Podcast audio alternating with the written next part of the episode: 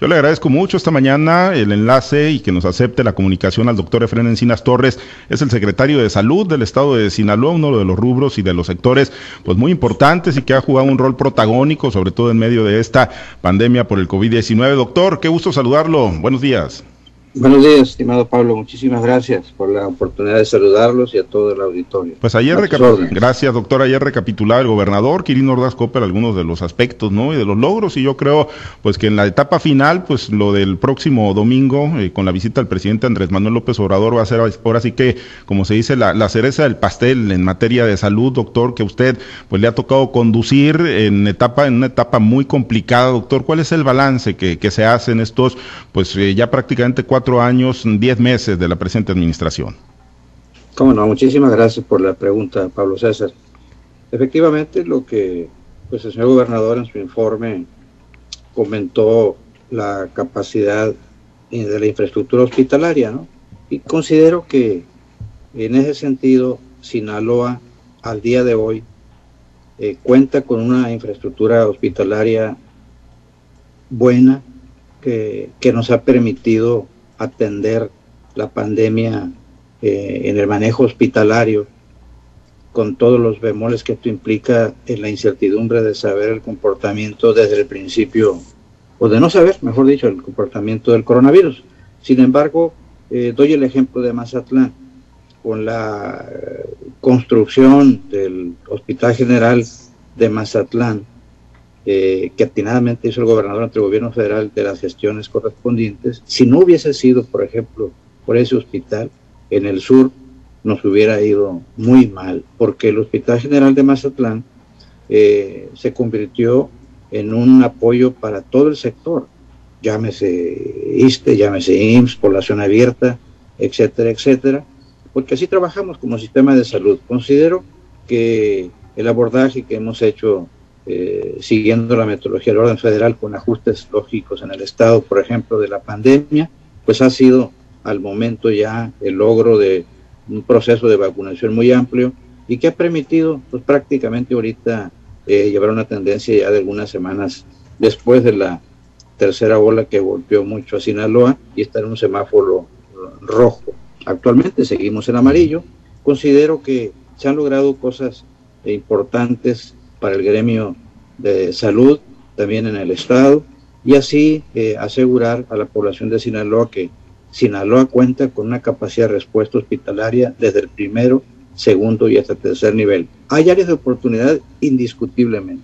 No pudimos eh, ampliar más otros conceptos que traíamos en nuestro esquema de trabajo, en nuestro programa, por el abordaje prioritario de la pandemia de COVID-19. Considero que hay que seguir adelante, eh, se han logrado muchas eh, buenas cosas en materia de salud, sin embargo siempre va a haber oportunidad eh, y elaborar procesos de mejora en este caso. El Centro de Salud Urbano de Culiacán es una instalación que tenía prácticamente cerca de 60 años o 70, hoy va a ser una realidad, lo mismo el Hospital Pediátrico y el Hospital General de Culiacán, que durante la pandemia ha sido administrado por la Sedena y que también ha ayudado muchísimo a Sinaloa en este sentido. Considero que hay un buen balance el manejo de salud.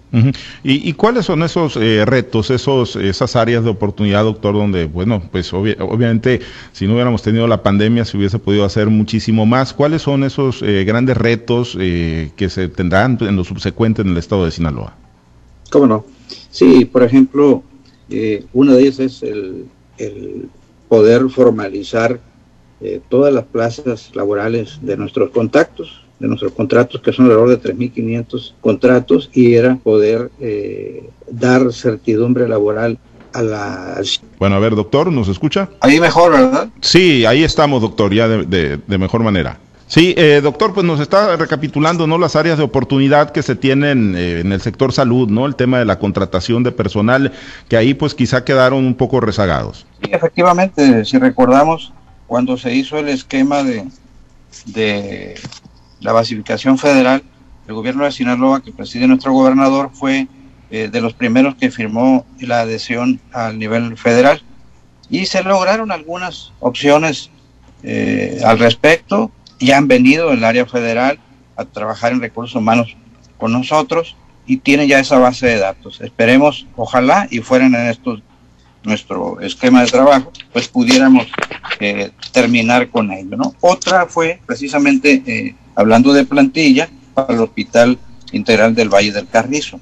El hospital ya está equipado y únicamente esperamos eh, pues que pudiéramos tener la totalidad de la plantilla. De hecho, ahora en la reciente visita que hizo el el titular, el maestro Ferrer, como ustedes se dieron cuenta en el recorrido, se planteó precisamente todas esas eh, faltantes de plantilla para las unidades médicas. Ahora, eh, doctor, y, en, inversión, tienen ustedes, digo, también corre por el área de obras públicas, pero ¿tienen el dato global de lo que han podido invertir en materia de salud en lo que va del presente periodo de gobierno del gobernador Kirin Ordaz?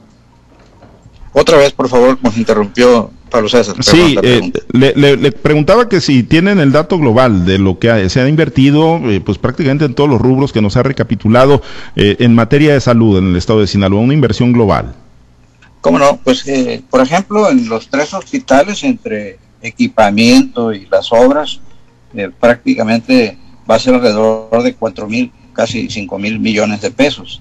Y en promedio diría que eso sería aproximadamente la inversión, un poco más porque se abordó también todo el primer nivel, ¿verdad? Entonces es una cantidad importante, siempre va a faltar, indudablemente no hay dinero que alcance, pero en promedio son cerca de 5 mil millones de pesos eh, entre eh, lo que aporta el gobierno federal y también el Estado, por supuesto. La cultura de la salud, doctor, en cuanto a los cuidados del ciudadano, ¿qué tanto se ha podido avanzar? Porque pues parte de lo que se ha eh, dejado, de lo que se ha revelado con la pandemia, pues son malos hábitos alimenticios, poco cuidado de la salud, obviamente un mayor nivel de, de, muertes en el estado de Sinaloa comparado con el promedio nacional. en ese sentido, doctor, ¿qué tanto se ha podido avanzar o qué tanto pues va a quedar ahí en la cultura del sinaloense el, cuidado y ustedes también a través de los diferentes programas que se manejan en la Secretaría de Salud? Sí, definitivamente es una pregunta muy importante, Pablo César. Yo creo que esto vino a cambiar radicalmente en todos los sectores eh, la vida, eh, el comportamiento. Se ha hablado del comportamiento y se instala el término de nueva normalidad. Yo le llamo una normalidad distinta a la que tenemos que aprender. Y indudablemente que eh, de manera paulatina, pues la población aunada a sus tres niveles de gobierno han ido adaptándose a la misma. Y así tenemos que hacerlo.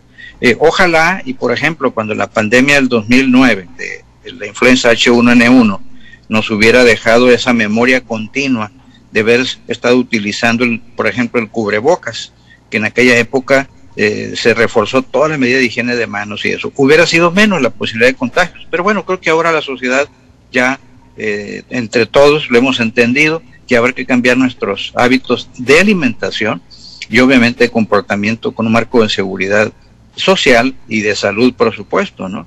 Eh, un porcentaje importante de las muertes que lamentablemente han ocurrido en Sinaloa, pues ha sido precisamente en aquellas personas que portan obesidad, diabetes o hipertensión. Ha sido casi una constante. Y esto nos diferencia en función del resto de las entidades federativas, pero Sinaloa también es grande y seguramente que iremos saliendo poco a poco. En cuanto a prestaciones, pagos para pues eh, eh, los eh, trabajadores de la salud, doctor, los que sí están de contrato, los que sí están basificados, van a que, va a quedar todo en orden, van a cerrar sin mayores problemas. Sí, por ejemplo, en el caso de, de los contratos se logró entre las gestiones del gobernador y el Congreso del Estado, eh, poder darles eh, seguridad eh, de atención médica. El caso de ISTE, ¿no? cerca de 3.000 contratos están ya afiliados en ese concepto para recibir atención institucional de salud, que creo que es la, la principal aspecto que uno busca de mejora o de seguridad. Sí, claro, desde luego que estaremos en, ya hemos trabajado también con propios áreas sindicales en el Comité eh, de Recursos Humanos que integra el área directiva de la autoridad y obviamente el sindicato. Hemos trabajado y seguramente que eh, iremos cumpliendo con este proceso y dejarlo más eh, pues corregido posible. Muy bien. Doctor, pues digo, eh, no satisfecho, doctor, digo, fue un, ha sido más de un año muy, muy complicado, ¿no? En términos generales por la pandemia del COVID-19. Si le hubieran anticipado, eh, si al mundo le hubieran anticipado, si a ustedes como gobernantes en turno les hubieran anticipado que venía un golpe de esa magnitud, doctor, ¿qué hubiera hecho, qué hubiera planteado, ¿no? ¿Qué hubiera hecho diferente como secretario de Salud? Claro que sí, muchísimas gracias Pablo por la pregunta. Me, siento bien eh, con la responsabilidad que implica. Si hubiera sabido que iba a haber esta pandemia y me hubieran ofrecido eh, la invitación pues a participar como secretario de salud por parte del gobernador Quirino Ordaz, eh, lo hubiese tomado, porque soy un hombre que me gusta servir a la población o a quien lo requiera.